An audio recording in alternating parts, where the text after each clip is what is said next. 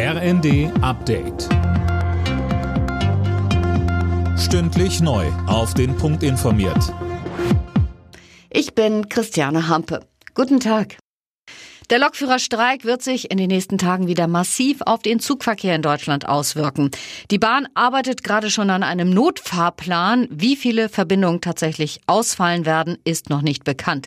Sechs Tage wird der Streik diesmal gehen, von Mittwoch früh bis kommenden Montag. Scharfe Kritik daran kommt von Bahnchef Lutz. Die GDL verschärft den Konflikt und setzt aktuell alles ausschließlich auf Eskalation. Sie bedient sich dabei einer Sprache, die spaltet und aufstachelt. Das ist gerade in diesen Zeiten zutiefst besorgniserregend. Und deshalb fordere ich die GDL auf, gemeinsam an Kompromissen zu arbeiten.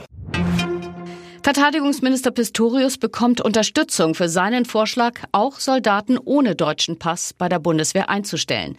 Neben der Union ist auch die FDP grundsätzlich für den Vorschlag. Beim Besuch der Grünen Woche in Berlin hat Kanzler Scholz den Landwirten erneut versprochen, Bürokratie abzubauen. Wörtlich sagte er, dass es darum geht, Leben und Arbeiten auf dem Hof leichter zu machen. Derzeit gäbe es da zu viele Vorschriften. Die Bundespolitik hat sich heute mit einem Trauerstaatsakt im Bundestag von Wolfgang Schäuble verabschiedet. Bundestagspräsidentin Baas würdigte den verstorbenen CDU-Politiker als großen Demokraten und Staatsmann.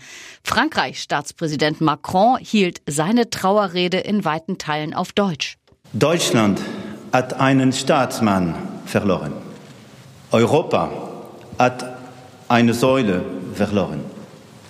Frankreich hat einen Freund verloren. Bei der Handball-EM ist Deutschland heute unter Zugzwang. Gegen Ungarn heute Abend sollte das deutsche Team auf jeden Fall gewinnen. Die Handballer brauchen aber auch Schützenhilfe. Los geht's in Köln um 20.30 Uhr. Alle Nachrichten auf rnd.de